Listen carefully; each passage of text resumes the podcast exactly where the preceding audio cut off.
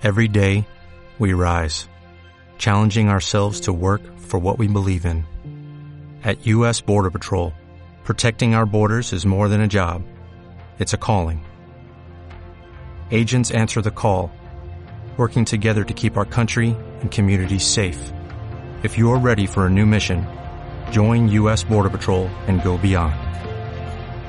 Learn more at cbp.gov/careers. Bueno,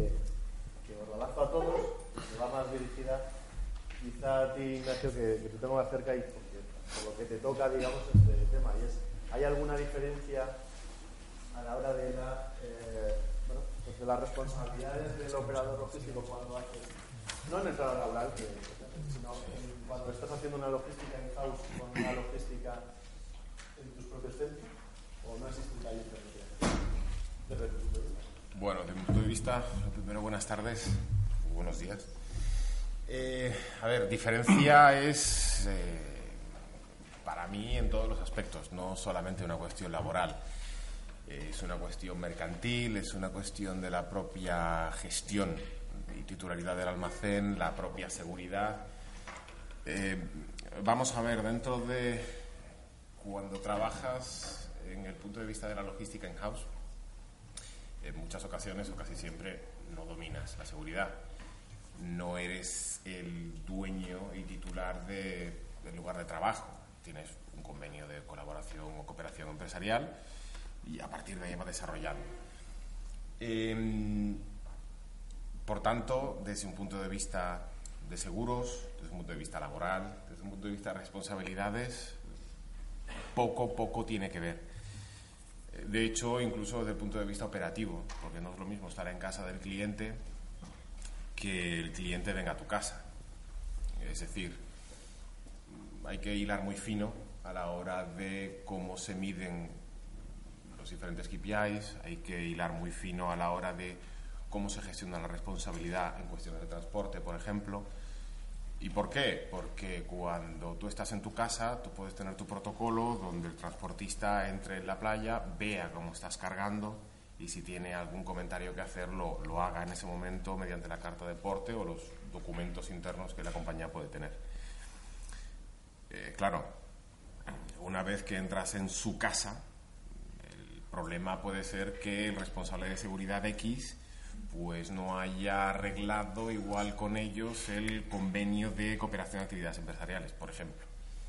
Y el transportista no puede entrar. Por tanto, si el transportista no entra, es una carta blanca a que cuando descargue diga, ah, pues yo me lo encontré así y la responsabilidad viene de ustedes. Es uno de los elementos que te pueden pasar. Pero realmente, desde mi, desde mi perspectiva, ni siquiera los contratos se parecen y los protocolos de funcionamiento son, son planetas opuestos en algunas ocasiones, claro. No sé, vosotros tenéis algún comentario. No, es que es- es- claro, la- la- esa experiencia de in-house solo la, solo la vive el operador logístico. Sí, sí, Esta- esta- correcto. esta característica especial, ¿no? Si tuviese un a lo mejor de, Sí, sí, de las sí. empresas de servicio también, a lo mejor podrían opinar, pero estoy seguro de que diría lo, lo mismo. Es que realmente la capacidad de inspección, por ejemplo, que, que tienes, no es lo mismo que vengan a tu casa, que por supuesto está abierta para el cliente, ¿no? pero claro, estás allí. Estás allí y estás, pues, desde el nimio detalle de que el contract manager llega tarde un día al trabajo hasta cualquier otra cosa. Oye, otra, otra pregunta que, aprovechando lo que yo he comentado y, y por las experiencias que he tenido con el tema del documento de control. El, claro, los problemas que yo he marcado, el tema de la mercancía y la, la, la contractual, y el lo que os he dicho, que al final, aunque el, el, el contractual, el cargo contractual se puede, con esa resolución, cambia al transportista que ha subcontratado, pero al final, desde mi experiencia, sois, vosotros los que seguís asumiendo todo el control. Quería saber si habéis tenido problemas en ese aspecto de, del documento de control o no, o, no habéis tenido nunca ese, ese problema de, de emisiones, habéis tenido sanciones también. Bueno, así eso se puede decir. ¿Cómo se puede decir? No, Por lo que a mí respecta, yo desde luego no hemos tenido porque es algo que evidentemente es muy sensible. Es muy, muy sensible. Y sanciones, pues, aunque no, vamos, si hubiéramos tenido también diría que no, pero eh, en, en principio no, y creedme. Pero, Yo, desde mi, si me permites, desde mi punto de vista, creo que el documento de control se tiende, yo creo que primero a hacer una carta de porte lo más completa posible, que tenga todos los requisitos para evitar duplicidad de documentos y complicaciones luego añadidas, ¿no? Pero efectivamente, en cuanto a la naturaleza, difícilmente sabes muchas veces lo que llevas. Por ejemplo, desde nuestro caso es transporte de paquetería, que en la mayoría de los casos ni te dicen cuál es el contenido, pero ya no el contenido, ni el valor, ni, ni ningún tipo de detalle. Lo único que sabes es que llevas una, un bulto de determinadas circunstancias, con, o sea, perdón, con de- determinadas eh, medidas y determinados pesos, pero nada más. Entonces es muy difícil y casi, en ese sentido, es casi es más fácil hacer lo que dices tú por exclusión de todo lo demás. No llevo ADR, no llevo tal, no llevo cual. Más que hacer una alusión específica que es que no la, no la tienes, ni contratan en base a esa naturaleza ni a ese, a ese contenido. Nosotros también que nos dedicamos también a la paquetería de eh, carga fraccionada, eh, hemos tenido pocos casos, pocos casos, mm, dos, tres, eh, y por el hecho de, de no llevar la, la- la carta de porte, el documento de control en la recogida. Y han imputado, de alguna manera, al, al cliente, más que a nosotros, que es el que figuraba en el albarán de, de contenido de la mercancía. Hombre, yo enlazando con, con yo enlazando con esto lo que quería era introduciros en, bueno, cuáles son de la, luego, luego si queréis salto al tema mercantil que, que te hará más juego, pero en la parte administrativa cuáles son esas sanciones de las que son susceptibles los operadores y que son más comunes, ¿no? Eh, por- vamos, desde, nuestra, desde nuestro punto de vista, cuáles son esas sanciones en las que incurre más y, y por qué no se, se incurre más en este tipo de cosas, ¿no? ¿Cómo- ¿Qué manera se puede poner una cortapisa a este tipo de, de sanciones administrativas? No sé si, si se puede hablar de este tema y, si no, No, yo- yo creo que- Hay, hay un tema que es que, en en algunas ocasiones yo lo he llegado a ver, ¿no? Que es pues que en un momento determinado carecería el transportista de la tarjeta de transporte, ¿no? De la autorización.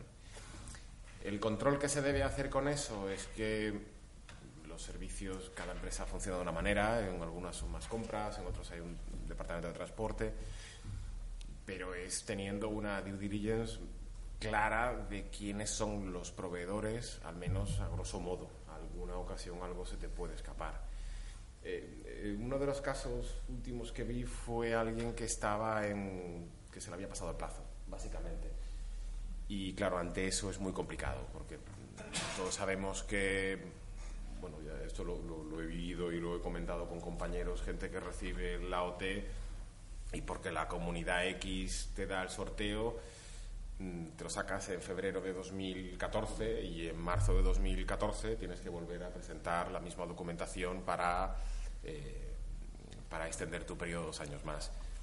Mm, Bueno, hay ocasiones que esta documentación no le resulta cómodo a, cómoda a muchas empresas y mucho menos a algo más particulares o, digamos, más personas físicas y te encuentras con ese tipo de cuestiones.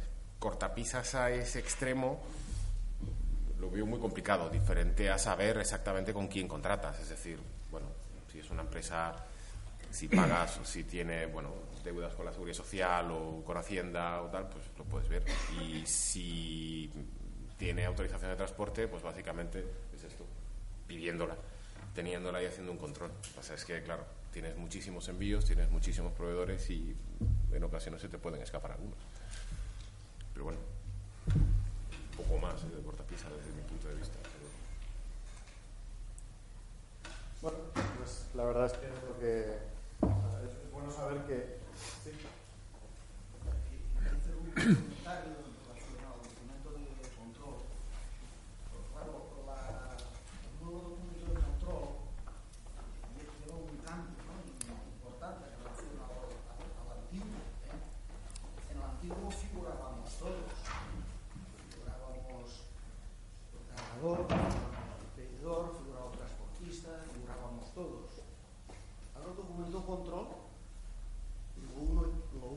exige es que figuren los dos últimos eslabones de toda la cadena de subcontratación. Y sigue habiendo, sigue, sigue habiendo cargadores que siguen entregando, bien por una función, una barra de entrega, para cumplir, digamos, la función del contrato de compraventa al transportista, que este transportista está utilizando como documento de control, cuando en realidad no lo es. Y ha habido también, no sé si está el, el, ponente de Uría Menéndez, porque ha sacado una, una transparencia que ponía nulidad de la renuncia a la acción directa, pero lo pone en, en, con interrogantes. Claro, si ese transportista efectivo que no ha cobrado de ese eslabón inmediatamente anterior a él que no le ha pagado y tiene ese documento, ese albarán de entrega, que no tenía incluso por qué entregarlo, pero que lo hace, lo hace aprovechar como documento control, es un medio de prueba privilegiado pues, para ir a la Junta Arbitral y favorecer ese, cobro. ¿eh? Entonces, claro, es decir, eh, eh, no estando obligado a entregarlo, hay, que seguir entregando una albarán de entrega que luego ese transportista efectivo le va a hacer la, función de documento de control.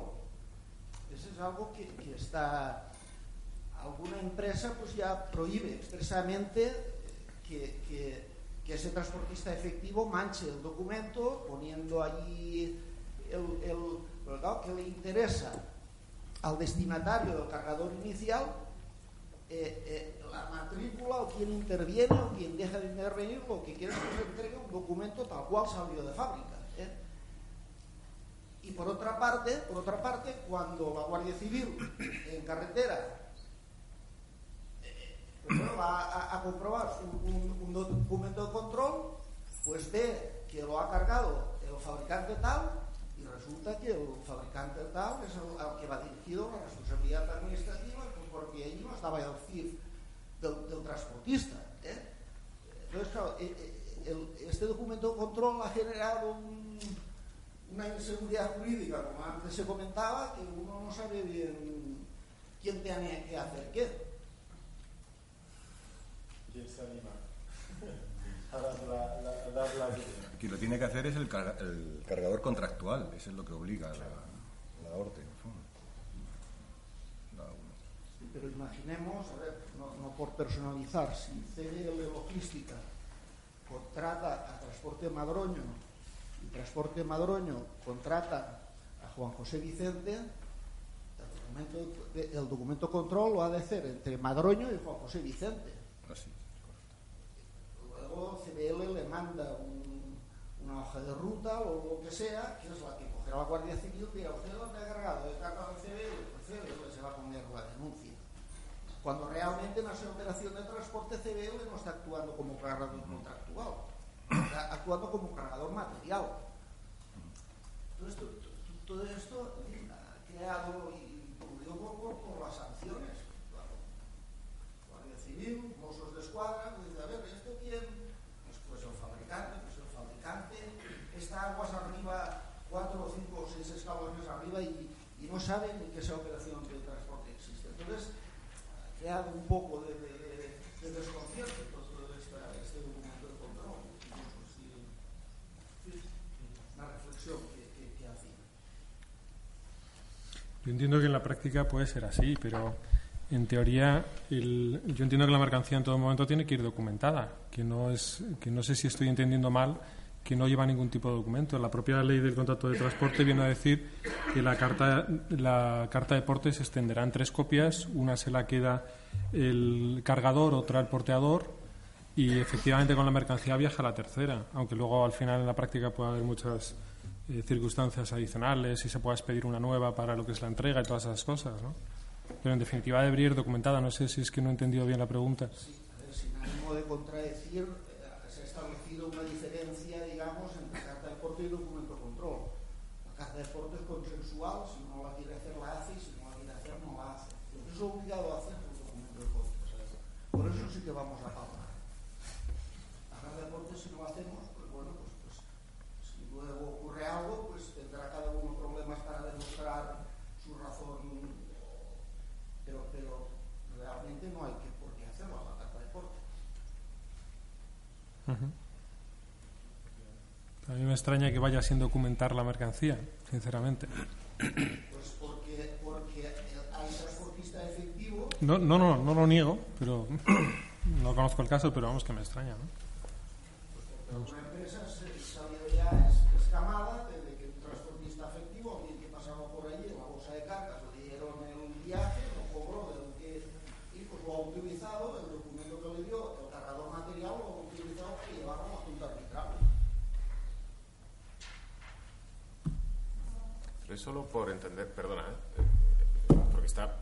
estábamos hablando, ha comentado la acción directa, la nulidad con respecto a la acción directa y el documento de control. Eh, son también dos esferas diferentes, quiero decir, la acción directa, es- estamos hablando de una cuestión de, de pago de precio, de flete, y, y lo otro es un documento administrativo. Quiero decir. Claro, pero, eh, pero la cuestión del medio de prueba es. mm, claro, la Guardia Civil que te para o el Musu de Escuadra que te para, eh, normalmente, quizá la expresión no es la más afortunada, pero dispara lo que encuentra. Y entonces, evidentemente, ve una serie de nombres y contra esa serie de nombres es contra después que se abre expediente o sí o no. Y donde uno se tiene que defender. Eh, cuántas multas se hacen, cuántas imposiciones, sanciones administrativas se reciben sin ningún tipo de base. Pues muchas. Es casi casi no es un problema legal, es un problema de la propia formación de cómo se redacta una denuncia y cómo y a quién se dirige. La otra cuestión de la nulidad de un pacto en contrario a la acción directa es, es una esfera propiamente eh, mercantil, en el sentido de la hora de cobrar tus, tus fletes, cobrar la deuda efectiva que, un, que hayan contraído contra el transportista efectivo. Pero claro, son cosas, ámbitos un poco diferentes, ¿no? No sé si... Yo creo que a lo que se refiere es que ese documento de control, el transportista efectivo que no ha sido contratado por el cargador o por el operador, puede utilizarlo como medio de prueba para ejecutar la acción directa. Por supuesto, Claro, no es el caso. El operador o cargador contrato, no, no, contrato con un transportista y expido el documento de control porque no quiero que ese subcontratista o sea, ese transportista subcontrate. Y expido yo el documento de control. Él subcontrata, pese a mis indicaciones o a, a lo que tenemos pactado, subcontrata con otro subcontratista, expide otro documento de control distinto que luego utiliza como prueba para reclamar el pago de sus servicios si no se lo paga su, su, su, su contratista. es correcto, pero vamos a ver, la, la- y además, disculpad porque del tema administrativo paso a lo mercantil, que es a mí lo que más me, gusta personalmente. Y justamente lo estábamos hablando aquí fuera. Em, y perdona el chascarrillo, yo tengo la teoría que hace un mes hubo un, congreso internacional de cómo sacar dinero de los operadores mediante la acción directa. Porque a mí nunca me ha llegado nada y en las últimas semanas alguna que otra cosa me ha llegado y dices, joder, parece que tienen un, un grupo de WhatsApp. esta gente. Eh, yo, em, yo quiero hacer una- un análisis y una y entender realmente cuando estamos hablando del contrato de transporte y de los derechos del transportista.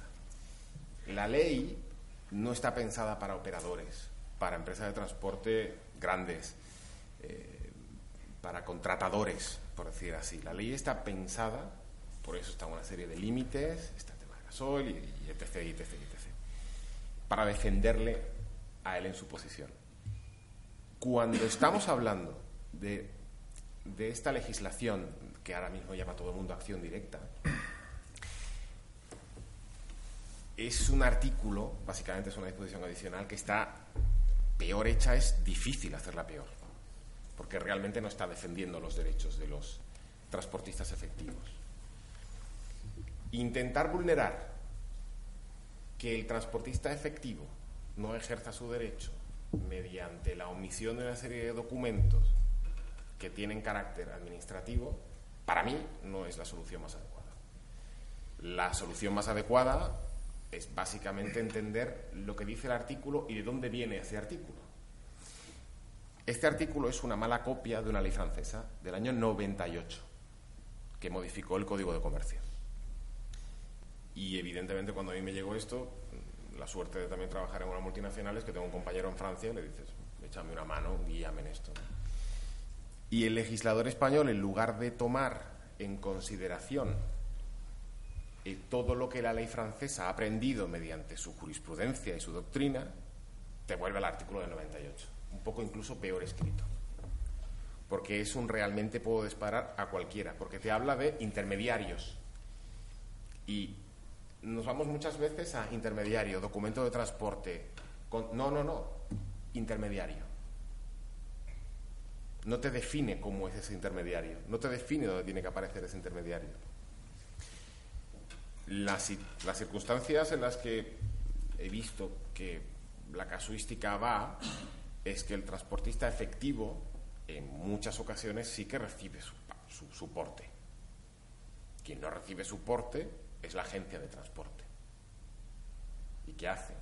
La brillante idea de poner el sello donde pone transportista efectivo, tapando, si pueden, la matrícula de transportista efectivo y decir que son ellos los que tienen la capacidad y la posibilidad de ir contra ti. Aparte que eso, hasta desde un punto de vista en otros ámbitos no civiles, se puede llegar a considerar porque estás modificando un documento, esto engarza con lo que digo al principio. Es decir, esta ley es excepcional, este derecho es muy excepcional y por tanto es personalísimo. Y cuando algo es personalísimo, no es subrogable. Una vez que está pagado ese señor, se extinguió. Y, hay muchísimas consideraciones que se pueden hacer sobre ese artículo. Es decir, cuando te reclaman, ¿qué precio te están reclamando? ¿Su porte o el porte con todos los márgenes de todos los que están en medio. Porque te tendrán que demostrar cómo han gestionado, cómo han acordado el precio. Es decir, para mí la ley, para mí la idea, para defender, digamos, al, al transportista efectivo, ideológicamente puede estar bien. Pero realmente hay que hacerlo de forma correcta. ¿Cuánto ha pagado usted? Usted tenía un seguro de crédito o no y no lo ha querido accionar porque ya tiene esto que le va a evitar la prima o la sobreprima y va a ir directamente a la persona. Bueno, ese tipo de cosas son las que hay que analizar. Pero yo digo de, verdad, ¿eh? es decir, hacer una omisión de un documento administrativo para evitar eso, mm, es, es muy problemático porque al final estamos todos conectados. Yo como operador logístico eh, trabajo con multinacionales y en cierta forma también trabajo con el transportista efectivo. Si se rompe esa cadena de cierta confianza, aunque todo el mundo sabe que bueno que no todo es no todo el agua es cristalina, evidentemente, porque empiece gente, empiece yo a recibir multas sanciones porque alguien no presenta esto, pues es un problema. Vamos. Si me permite, yo creo que también en relación a eso que se ha dicho, yo creo que estoy hablando además un poco por lo que ha dicho Julio López Quiroga y me parece incorrecto, pero simplemente yo creo que lo ha dicho como más bien desde un punto de vista de un contrato de transporte continuado, no tanto como para hacer salvedades o ese tipo de cosas en un documento como sería el documento de control.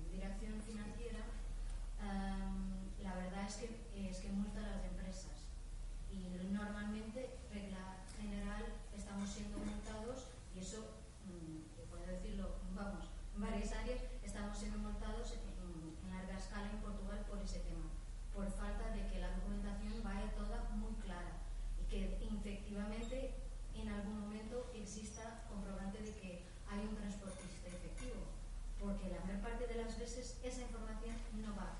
Yo os lo digo como empresa internacional y multinacional, la verdad es que eso no existe. Nosotros hacemos el documento con nuestro nombre. Son pocas las áreas y son las áreas en que actuamos como intermediarios puros. Esas son las áreas en que efectivamente el documento de control va bien hecho. Todas las demás, la verdad, si somos postal, Uh, la verdad es que va con nuestro nombre, no va con el nombre de nuestro transportista efectivo. Y lo estamos subcontratando todos, porque no tenemos flota propia. Por lo cual, si no hay más, uh, más multas que se estén aplicando, porque el mecanismo de control no está bien hecho. La, la, en, en, Portugal efectivamente se hace y tanto es, tanto es objeto de la, de la multa el transportista como el propio cliente.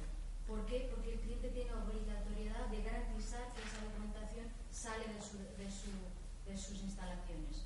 Si luego el transportista la pierde o no, no le hace caso, eso ya es otro problema. Pero efectivamente existe. Otro tipo de sanción, que eso sí que existe mucho, es la de exceso de, de peso. Es así que somos objeto muy a menudo. Ahí sí que controlan muy bien.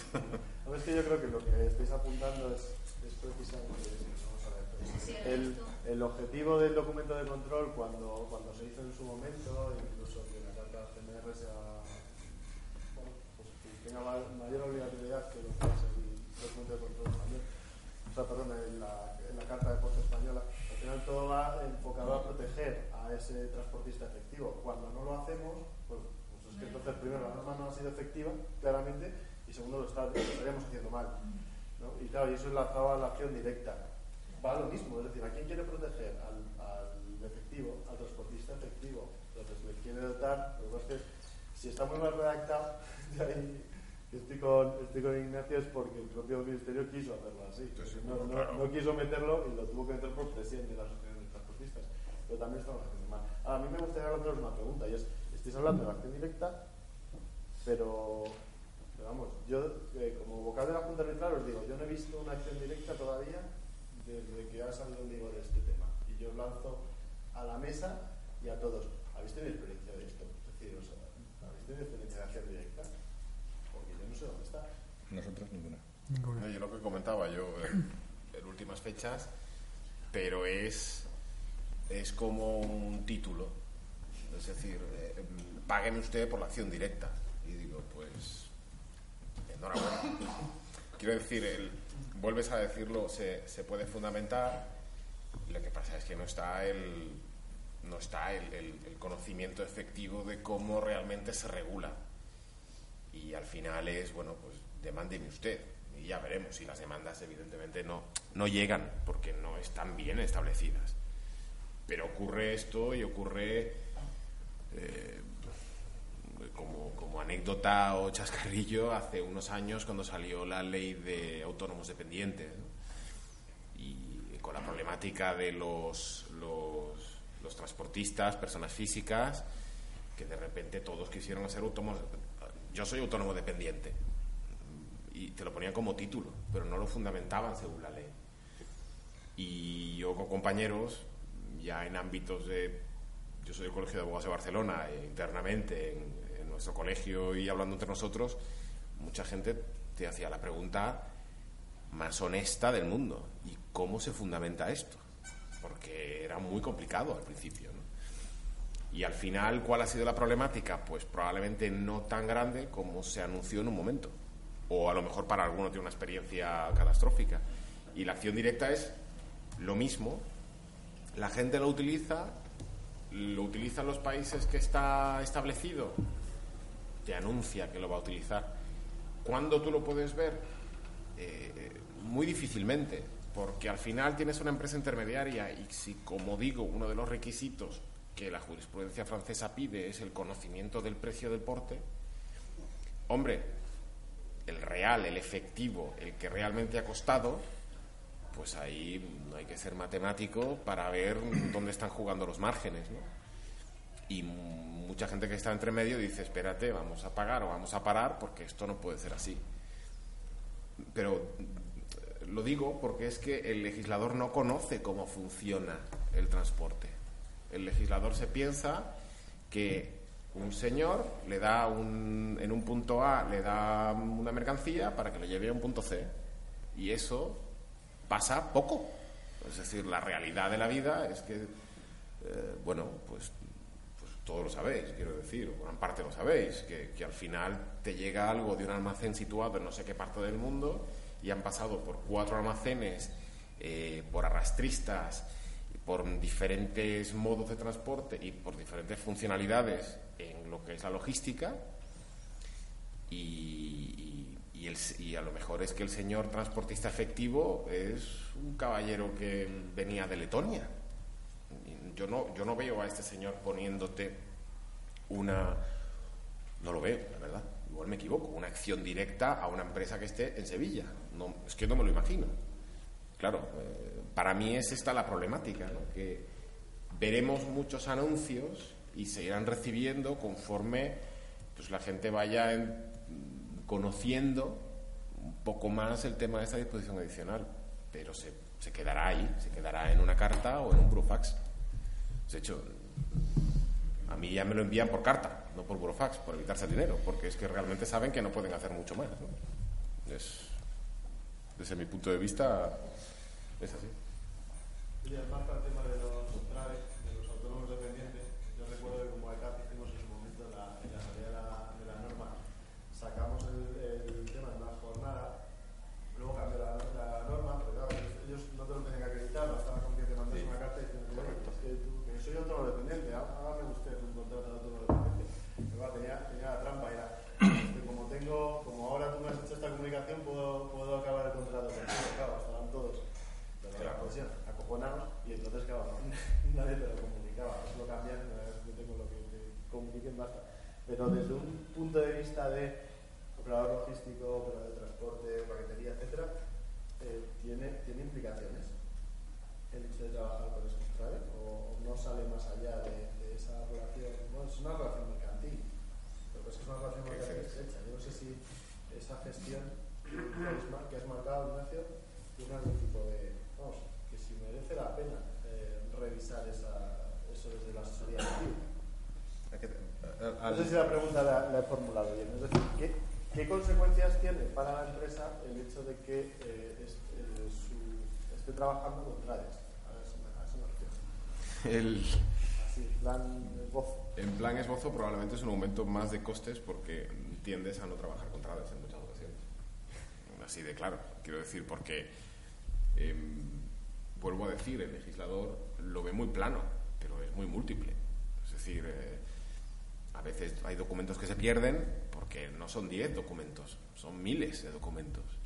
¿Cuántos documentos te puede llevar un buen cliente con un... Es que es una cantidad inabordable y, y, y es dar más complejidad. Es decir, tener traves en tu empresa, en mi opinión, es mm, bueno, pues entrar dentro de un capítulo nuevo de riesgos donde eh, al final se sustancie por un procedimiento laboral y, claro, el procedimiento laboral es, en caso de duda, pues a favor del trabajador.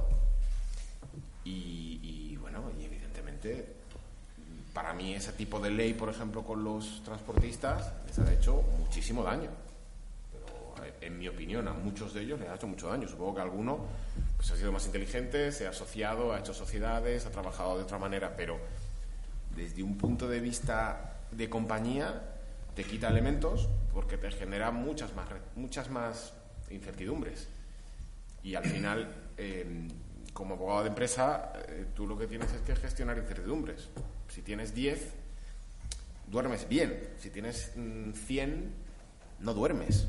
Y si tienes 1000, acabas en el psiquiatra. Pues pasa lo mismo con esto. Es decir, es un golpe más, en mi opinión, a, a, entender el transporte y la logística, y lo, y lo ligo mucho, porque evidentemente son connaturales una con la otra, a, a, un, a una falta de regulación integral del, del, propio bueno de la propia actividad económica que implica un porcentaje del PIB muy muy alto.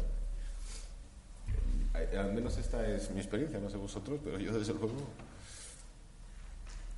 sería sería así ¿trabajáis contra vosotros o, o, o no?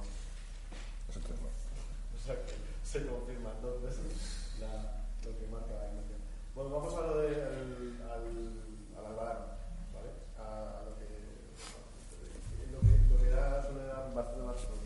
Es, yo marcaba antes en una pregunta a Javier en su, en eh, existe, claro, el típico caso en el que el, el, al final destinatario de la mercancía no te hace ningún tipo de reserva en el albarán, pero claro, eh, luego de, tienes siete días para que te llame y diga, oye, es que he tenido, he tenido este daño. Entonces, es muy típico, la verdad. Yo no sé cómo, cómo estáis respondiendo desde las entidades jurídicas a este tema, porque claro, al final lo que hablaba Javier es que claro, el, depende de dónde se haya producido el daño, te puede decir, no, es el 100%, a mí no me hagas limitaciones de ningún tipo. Pero yo no sé desde vuestro punto de vista de la asesoría jurídica, esto cómo lo estáis enfrentando, porque fue un cambio importante, ¿no? Antes del 2010, que la entrada en vigor de la ley contra el transporte funcionaba de otra manera. Aquí hoy un cambio de paso importante. Y el alzo con otra pregunta, ¿qué pasa con los embalajes? ¿Se indemnizan, no se indemnizan? Y eso también te lo pregunto a ti, Javier. ¿Las aseguradoras entran a indemnizar o no indemnizar? Porque la ley en ese sentido, a mí me parece clara, pero lo que está haciendo el mercado de las asociaciones es otra cosa. ¿Te refieres a indemnizar los embalajes? Claro. Bueno, lo que hay es una problemática, o por lo menos mi experiencia es, en clientes que sobre todo sirven a, grandes superficies en las que el propio embalaje de, de, la mercancía se podría decir que es también embalaje de transporte, eh, para evitar que la compañía, eh, bueno, simplemente eh, indemnice lo que es los daños que se han producido al embalaje porque la mercancía está intacta y demás, se trata de pactar con la compañía cláusulas que entiendan o que se entienda que un, señor va al MediaMarkt y ve un aspirador rozado y otro, el embalaje rozado y otro no rozado y se lleva el no rozado, incluso aunque solo quedara el no rozado diría que no se lo lleva, ¿no? Entonces, entender que ya ese producto no está hecho, no está eh, apto para la venta y darlo como un siniestro total.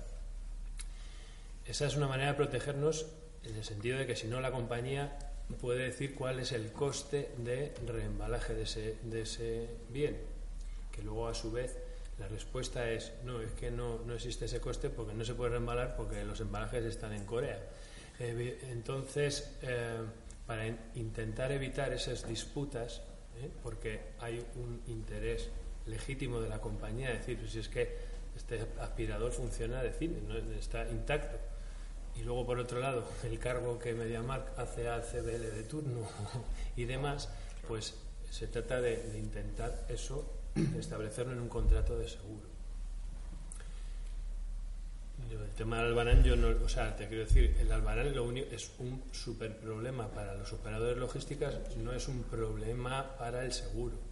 Eh, se ha extendido de 24 horas a 7 días y, por tanto, la- eh, se han multiplicado las reclamaciones de ese tipo y, y- bueno, a nivel general en el sector. Pues eh, eh, vamos, allá donde voy siempre me hablan de las de las entregas, eh, o sea, de las reclamaciones post entrega. No sé, desde vuestro ámbito a lo mejor me confirmáis que, que hay honda preocupación. Es, bueno, es, es un problema mayor, pero realmente, quiero decir, el, el- ya no solo que el lapso de tiempo eh, genera que evidentemente ya no estás tan encima de algo, porque ya una semana es como, Sí, ya es una semana, es como... Eso ya es, han pasado siglos, una semana, ¿no? Ya ha habido muchas otras cosas, ¿no? Y la gestión de las reclamaciones, evidentemente, eh, te lo dice la ley y te lo dice la ley. Eh, nuestro caballo de batalla, pues en muchas ocasiones es más con el transportista.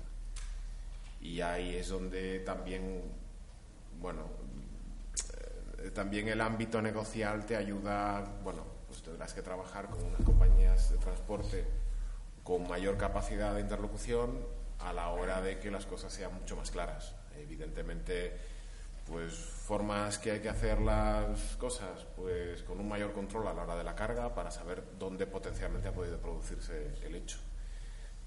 Esto mm, puede hacer que mm, puedan incluso subir los costes, puede. Eh, por tanto, los márgenes bajen, pues, evidentemente. Pero realmente yo es, no solo se nota, sino es que el aumento no solo es exponencial, sino es mucho más difícil hacer el seguimiento. Porque claro, es esto, es algo que entregas el lunes, te llaman el lunes siguiente. Y, y puede pasar muchas cosas, porque como se embalen o como se retractilen y que no sea evidente y te digan, no, yo lo saqué, del- le, le quité el, el- el embalaje, pues eh, al, al día 5. Y ya, y como sé que ese día 5 no era cuando ya lo tenías en el, en el expositor y a alguien se le cayó. Mm, no lo sabes. La ley te marca 7 días y otro, otro, otro favor muy importante que ha hecho la, el legislador a, a los operadores logísticos y a los transportistas en general. Es, es de nuevo, perdonad que soy un poco pesado, pero es que realmente es esto, es no conocer el sector, que significa un 10% del PIB de nacional. Es no conocerlo, es entender que, que, mm, que en siete días, quien recibe un paquete y está mm, cinco días ahí esperando, a lo mejor 24 horas, pues bueno, podía resultar un poco complicado en horas de entrega nocturnas. y- Sí, de todos modos, eh, es una copia de. O sea, te quiero decir que gran parte de la ley de contrato Sí. es una copia del CMR. El CMR, Sí. desde el año 50 y tantos, está con siete días. Siempre se entendía que un transporte internacional, como que bueno, la recepción de la mercancía podía conllevar Claro. más otros procesos y demás. Pero, mm, evidentemente, la verdad, no sé si tiene explicación o no, pero, pero que Es que coincidan esas dos legislaciones me hace pensar que. Porcentualmente tú no tienes tanta incidencia en CMR, porque es diferente. Sí, es otro tipo Es, de. es otro transporte. tipo de hacer las cosas, es completamente diferente. Nosotros hacemos eh, no solo terrestre, evidentemente, y es, y es completamente diferente. Sí, En el, en el tema de nacional se abre la espita a pues, sí. otras cosas. No se hacen las entregas de la misma manera, es que no tiene nada que Muchos ver. particulares, muchos. Y es tomar en tomar eh, bueno, decir vamos a armonizar. Sí, pero es que tú no puedes armonizar. Es decir, si tú no puedes poner los mismos plazos para envíos y resultados de envíos que implican 6.000 kilómetros de carretera frente a uno que implica 50. Ya. Es, es completamente, en mi opinión, es completamente absurdo. Bueno, pero yo creo que en, todos, en cualquiera de los casos, cualquiera de los casos eh, es algo que es muy frecuente, tanto en las juntas arbitrales como en los juzgados. Y, salvando el tema de los, rasgo- de, los, de los daños que son visibles en el momento de la entrega, eh, el plazo de los siete días, en definitiva, eh, a efectos prácticos, es una cuestión de prueba, muchas veces, porque nosotros podemos poner muchas pegas al destinatario para que se pueda eh, conceder la indemnización ¿no? que solicita. En ese sentido, tenemos que, eh, efectivamente, el destinatario se le va a poner el peso de acreditar que efectivamente eh, han pasado una serie de días de que, desde que se le entrega. No solo eso, sino la cadena de custodia. Muchas veces el destinatario se lo ha dado a otra tercera persona o se lo ha dado una, a un- ha practicado un peritaje sin ningún tipo de garantías o han sucedido una serie de cosas posteriores que, evidencian que, no, que puede ser perfectamente no debido al transporte. Eso sí, los juzgados, cada uno es de su padre y su madre, y hay respuestas de todo tipo, ¿no? Pero, y luego también entramos en otro tema, que es una vez que se produce la apertura del bulto, eh, se puede comprobar si el, eh, el embalaje o el acondicionamiento es correcto, que es otro tema. Muchas veces en, el- en materia de transporte, como digo, no te han declarado cuál es el valor, no te han declarado cuál es el contenido. Entonces, efectivamente, cuando acude el porteador a ver el bulto, podría decir que tiene una insuficiencia de embalaje, pero eso es siempre y cuando esa insuficiencia eh, se manifieste desde fuera. Si es desde dentro, se ve al abrir el bulto. Es, eh, es otro elemento más que se puede decir en los juzgados que efectivamente eh, eh, ayuda y que puede ser incluso al abrir o que puede ser, mm, no sé, de mil formas. Es decir, se le pueden poner muchas piedras en el camino al reclamante, destinatario, para acreditar y, y en y yo entiendo que esa prueba pues la tiene que practicar el tendría que tener el peso la- el propio eh, desde la entrega el propio destinatario ¿no? al margen de los daños visibles a pesar de eso hay, hay entregas que se hacen y a pesar de que ser daños visibles se hacen a los dos días o a los tres días porque a nosotros por ejemplo nos ha pasado por ejemplo se entregan eh, bultos que resultan ser cuadros que vienen mal acondicionados y te dicen que lo ha recogido la asistenta y que no lo ha recogido por poner un ejemplo y no lo ha recibido el destinatario eh, al que iba dirigido y cuando lo abres cuando lo ve pero ya digo eh, ten- ten- ten- debería tener señales exteriores o tendría que tener cosas que, que se pueden manifestar en el juzgado o sea, yo no veo tanto problema ¿no? Yo es que lo veo por el problema del, del- no tanto de que realmente haya efectivamente una responsabilidad, sino todo esto implica una mayor posibilidad de picaresca y sobre todo un- una mayor carga de trabajo en muchas cosas. Es evidentemente. Claro, a lo mejor el resultado es igual o parecido, pero eh, eh, todo ese proceso te genera una serie de expectativas, una serie de incertidumbres y una serie de trabajo extra. Porque em, los siete días, además yo lo he notado bastante, es que en, los días finales, digamos, puede ocurrir. Y bueno, pues antes todo el mundo sabía, pues mira, si es el día 3, pues no digo nada se acabó. Y a lo mejor hubiera, quiero decir, yo, yo no digo ni siquiera que sea que alguien saque beneficio efectivo, supongo que alguno lo sacará, pero es que genera una mayor carga con un resultado igual.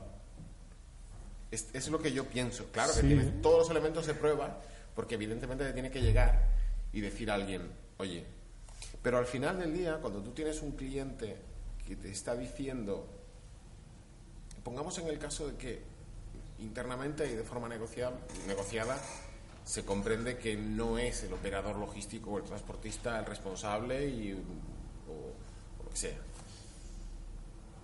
Pero como ellos, por ejemplo, reportan estos daños, reportan estas circunstancias, al final ellos emiten un informe y de donde había 10, ahora hay 100. Es sencillamente a la hora de después hablar tú con tu propio cliente. El resultado es el mismo, pero la visión frente al operador o el transportista es un poco más complicado. Es- quiero decir, creo honestamente que lo complica bastante más. Sí, hombre, es indudable que hay más, que, se que puede haber más trabajo, pero yo creo que lo de la picaresca yo creo que es algo implícito en este sector. Es decir, eh, hoy en día cualquier reclamación que se te plantea, el reclamante se olvida de todo lo que ha contratado válidamente, porque realmente eh, lo que suele buscar es un contrato de transporte barato, básicamente barato, lo digo desde el punto de vista del operador de transporte. Después, cuando llega la mercancía eh, y tiene que reclamar, pues se olvida de que efectivamente pacta unas condiciones que son las que, contrató en la en- que constan en la carta de porte. Es, eh, aquello que no tenía valor o que no tenía valor suficiente es incalculable su valor. Aquello que en principio era mercancía que no, no tenía que tener ningún tipo de, de condicionante en cuanto a que es frágil o a que es cualquier otra cosa, lo era y, te encuentras con, con indemnizaciones millonarias para temas que han ido sin declaración de valor ni de contenido, es decir, que han contenido un- que ha sido materia de un contrato barato porque ha sido una contratación en, en base al peso, ni más ni menos, ¿no? Y no solo eso, sino que te dicen que el transportista en cualquier caso ha actuado con dolo. Infracción consciente, ¿no? Es verdad. Vamos. Mm, Bueno, esta norma lo que sí eh, establece, lo que sí deteriora es la posición jurídica del, del cliente, porque tiene la carga de, de la prueba de que los daños han ocasionado durante el transporte. Eh, ¿Qué hace muchas veces el cliente? Pues requiere la intervención de un perito que tiene una bola de cristal y dice ha sido durante Ha sido el transporte. el Entonces ya tiene ahí una prueba demoledora para Pero es reclamar. que es esto. este- Bueno, pero normalmente Pero el perito, muchas veces el perito de parte suele decir que ha sido durante el transporte, que el transportista sabía lo que iba dentro y que el transportista Ah, sabía el también, valor. también es- ¿Qué lo dices? Sí, además. es que informes Pack periciales completo, ¿no? que quiso romper ese bulto particular. Sí, sí. tremendos, ¿no? Es tremendo. Sí, sí, eso es tremendo. Es decir, en definitiva muchos, es decir, con independencia de que hay peritos magníficos, pero que hay Sí, muchos peritos que se nota que lo único que dicen exactamente lo que quiere decir el reclamante, ¿no? En puntos y comas. Lo mejor es prevenir, ¿no? Informar, informar a los departamentos comerciales para primero para que contraten en unas condiciones claras, ¿no? Las condiciones de, de No, transporte. ver, lo- lo- lo la responsable. de, de tu departamento de tráfico Si de lo acredita. y cómo lo hace en la primera respuesta. Es decir, si tú estás buena capacidad para hacer una buena respuesta inicial, normalmente se queda. Pero al final es esto, es también es el cliente del que estás hablando. Si el cliente tuyo es una compañía de un peso muy específico, pues Pues independientemente de lo que diga la ley, que vas a- eso, eso está claro. Tu es poder negociador es- ha disminuido Claro. y, y ya está. Y- al final con más con más plazo sí tendrá más cargo de, más carga de la prueba pero con más plazo tiene más capacidad de integrar dentro de ese capítulo otras muchas cosas en fin. Es- para mí es la Luego ya, última pregunta para ver por mi parte, no sé si tú tienes alguna más. Es, desde vuestro punto de vista, ¿cuáles son las, las consultas más típicas que os hacen? Tanto asesoría interna, en teoría Álvaro, como, el- como en tu caso Carlos. ¿Cuál es, cuál, cuál- ¿Qué es lo que se lleva la palma? ¿no? O sea, que es que siempre me preguntan sobre este tema, o esto es lo que más conflictividad Me está dando, no a mí, sino a la empresa, y de ahí que al final acaba, acaba en mis manos o en mi mesa. Por vuestro punto de vista, cada uno de vosotros, ¿cuál, cuál creéis que es la, la principal problemática? Digo, porque eso también denotará dónde está el mayor de los problemas. ¿no? Pues será la carta de deportes, serán temas administrativos, sanciones, o, o serán temas mercantiles, transversales o laborales. ¿no? No sé. Ahí ya lo que, lo que me digáis, ¿cuáles son desde vuestro punto de vista? No yo sinceramente lo, lo diría como hay trending topics ¿no? un día aparece pues el gran problema es el cambio de la ley de plazos de pago y todo el universo pregunta sobre la ley de plazos de pago.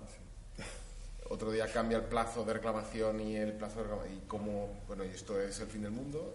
Otro día es la ley de tra- eh, lo de los traves y es tal. Ahora la última moda es la acción directa. Y, y bueno un poco poco así digamos va va cambiando ¿no? va, cambiando lo que es la, parte de legal interna aparte que después tienes tu base que es tu trabajo diario que es más relacionado con la contratación en sí ¿no? pero pero bueno y la gente quizás sea sea cosa de tal pero también es cuestión de lo que sale en los periódicos más o pues la gente te pregunta más sobre eso y a partir de ahí engarzan con alguna cuestión interna que pueda haber ¿no? Ahora con la bajada, por ejemplo, de- del dólar que a mí me afecta, pues la bajada del euro frente al dólar, pues es la pregunta del millón. todas las cosas que en el exterior, pues cómo te puede llegar a afectar, control de cambios, etc. etc, etc. Es, al menos desde mi perspectiva es, es así, no hay nada realmente preponderante, es, es un poco mareas. Me sucede igual, poco mareas, aunque destaco lo que son las sanciones, sobre todo por exceso de peso y ADR. Es lo que más. lo que me llega. Yo desde mi punto de vista, más que el asesoramiento, porque en mi caso, al ser abogado externo, el asesoramiento, las consultas ya yo creo que se eh, realizan dentro de la asesoría interna. A mí cuando me llegan los temas ya son contenciosos, es decir, ya casi el asesoramiento sobra. Es decir, pero eh, quizá los, los temas, pues sobre todo lo que más se da, pues es la reclamación eh, ya a nivel particular con lo que serían las juntas arbitrales y luego a nivel judicial mucho pues los propios seguros. Es decir, muchas veces, hablando además de lo de la picaresca, se da el caso de que efectivamente el cliente, eh, el cargador, tiene un seguro al margen ¿no? de- del, del transportista. Entonces lo que hace es que efectivamente eh, contrata un, un transporte barato.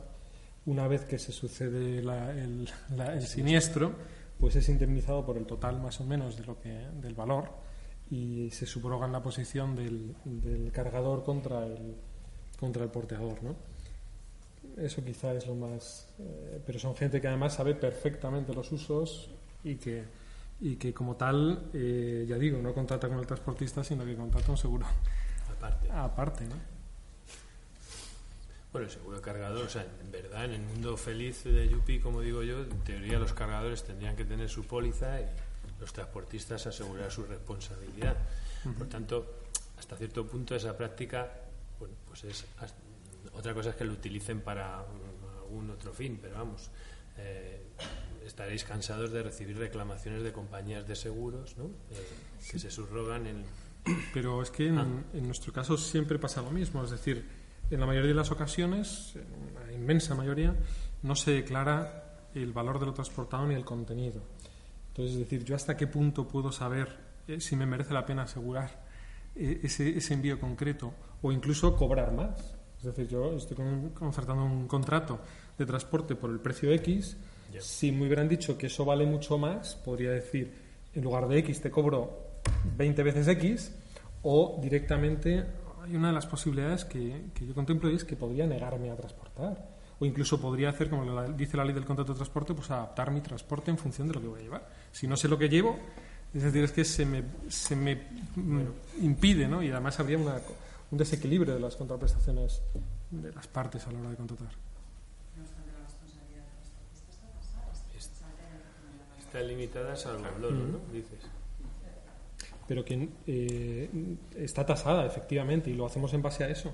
Pero es que eh, lo primero que te dicen es que hay dolo Es que hay dolo. o hay incumplimiento Claro. Sí, eh, consciente y voluntario de- de- del deber jurídico. Y entonces lo que te van a reclamar es eh, todo lo que vale o lo que ellos dicen que vale que sobra que también es otro otro tema aparte ¿no? Entonces lo primero que hacen es intentar evitar la limitación sí, eso es- eso está claro.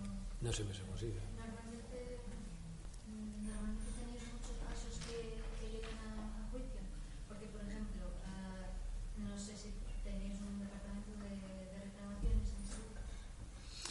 Ya digo, es decir, en Segura hay muchos departamentos y yo quizá no puedo hablar por eso, porque soy externo, quizá estoy hablando indebidamente, pero al margen de haber una asesoría interna hay otros departamentos, hay, hay atención de, hay atención al cliente, hay lo que es el departamento de seguros, etcétera, que en definitiva yo entiendo que lo que llega, lo que llega a ser contencioso es lo mínimo. Lo que pasa es que yo lo único que conozco es ese- esa última etapa, ¿no? Pero yo quiero pensar, además, que es así, es decir, eh, muchas veces me viene a la cabeza si se podría solucionar más cosas desde el punto de vista de atención al cliente. Y yo creo que sí, pero mm, también eh, esto es como todo, es decir, hay clientes de todos los tipos. Claro, es que a nuestro, a nuestro departamento, mm, que nosotros tenemos centralizado fuera de la atención al cliente, las reclamaciones, y efectivamente muchas de las situaciones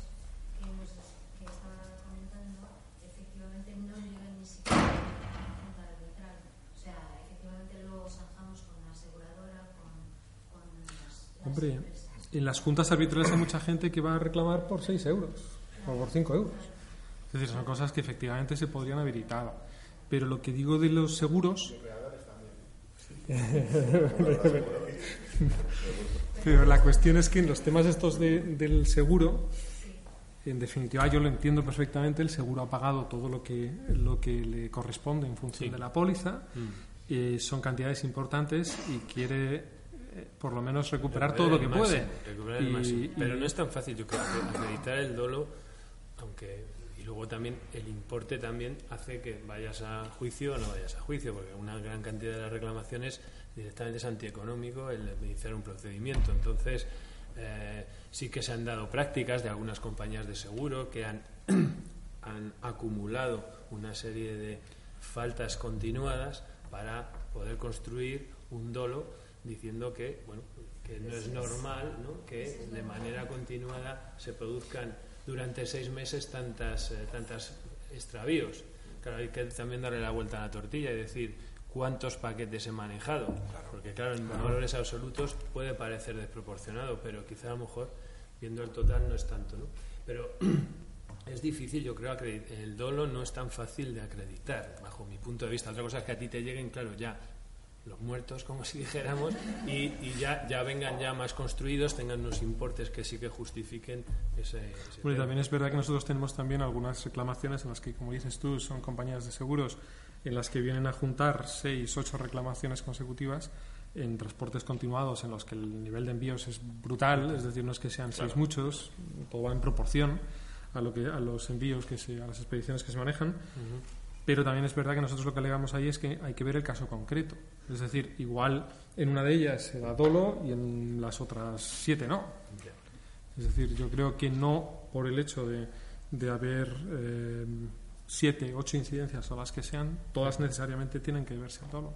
Es decir, porque hay casos de todo tipo. Por ejemplo, hay casos de, de- de- de hurtos, por ejemplo, ¿no? que lo primero que te dicen es que nosotros teníamos un caso en un caso en Orense, por ejemplo, que se, se dejó el caso antes del, me parece que ha salido antes en la ponencia, una un semirremolque con la caja en, en- en la calle eh, y se y se, se lo llevaron por la noche se lo llevaron.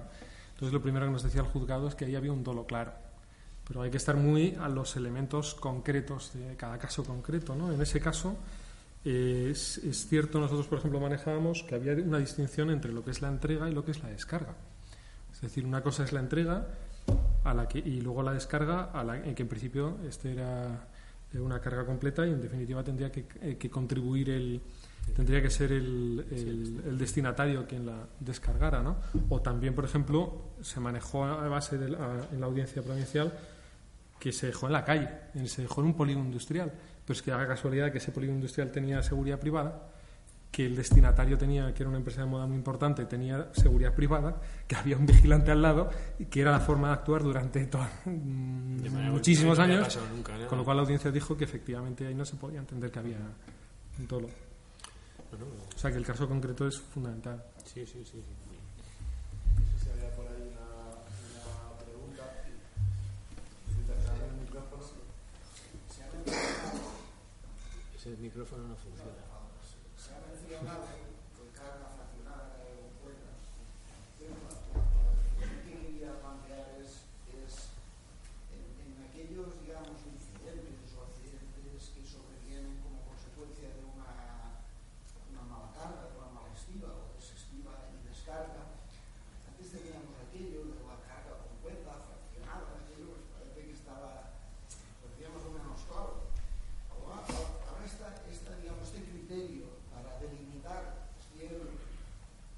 va a ser, digamos, el responsable de, los daños.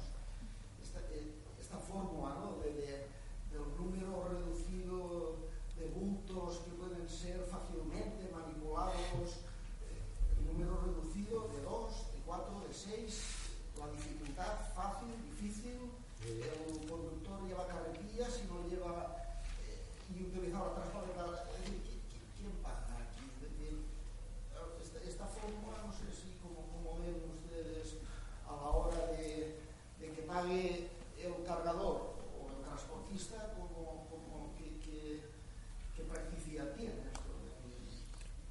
Si, si me permiten, antes, efectivamente, la ley del contrato de transporte ya no distingue entre carga, y, eh, carga completa y fraccionada. Lo que pasa es que sí que hace una distinción, efectivamente, en ese sentido, en lo que es la estiva y la desestiva.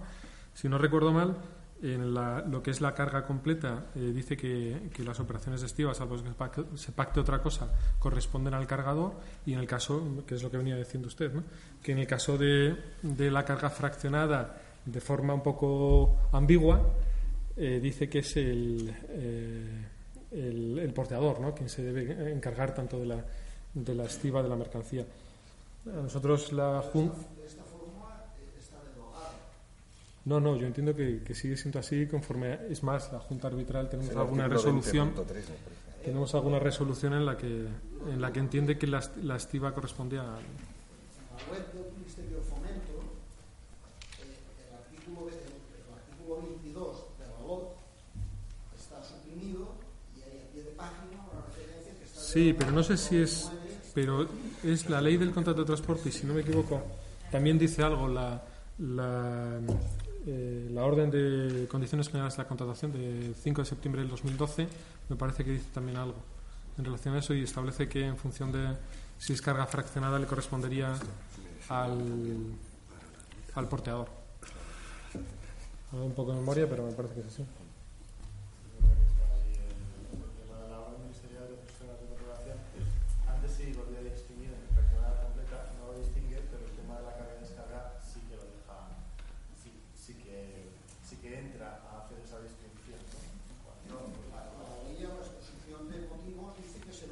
Sí, sí, sí.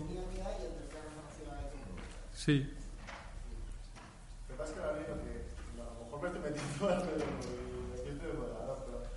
Lo que ley lo que, quería hacer Emilio Segura, el subdirector de normativa, era sacar, de hecho todavía no lo encontramos, de, oye, yo te indemnizo conforme a LOT, no, esto se acabó, es decir, yo no te voy a indemnizar conforme a LOT porque la LOT es una norma de carácter administrativo, de regulación de mercado, pero de, de- o sea, de regulación sí, de- de- del sector, pero la parte mercantil me la llevo a la ley contrato de transporte terrestre. Y lo que sí que hace el Ministerio con poca gana fue eh, renovar, digamos, la orden ministerial de condiciones generales de contratación. Pero la parte mercantil ya no queda dentro de la norma, ya lo deja fuera. Entonces, es verdad que la ley de contrato igual habla y hace la distinción, pero lo que sí que queda bastante más claro es en la, en la orden ministerial de condiciones generales de contratación, que en todo caso es, es, es voluntaria, es decir, es dispositiva para las partes. Lo, que se pacte con el cliente es lo que va a prevalecer. Si yo pacto con mi cliente que la carga la descarga la va a hacer él, pues él lo tiene que hacer. Y los operadores logísticos es muy típico pactar y decir, no, no, pero es que la carga la descarga la vas a hacer tú. Yo te tengo que poner a ti allí a dos tiros a cargar y descargar a las 4 de la mañana en tu centro. Entonces no tiene mucho sentido. Y claro, mando una furgoneta porque mi camión no pueden ir, el camión es del proveedor. Claro, coordinación de riesgos laborales. Locura. Pero queda, queda, queda aclarado ahí. Ah, yo le le recomiendo que, que coja el texto porque yo creo que le va a venir. le va a dejar bien. No sé si hay alguna cuestión más. Sí. Sí, a mí me había quedado una duda con respecto a tu exposición sobre el registro de, de residuos no peligrosos, los registros, vamos, que existen en cada comunidad autónoma. Nos has dicho que el operador logístico tiene que estar inscrito en ese tipo de registros y además en todos en lo que, por los que opere, pero el transportista también. El transportista también. Es decir, el transportista que recoja. Y si tiene muchos también. proveedores, Están todos metidos dentro de esa cadena. Si tienes muchos proveedores, todos, todos estos proveedores de transporte que transporten residuos tienen que tener esa tienen, tienen que, estar metidos ahí. Y el problema, claro, queda, con, bueno, no es un problema, decir queda mucho más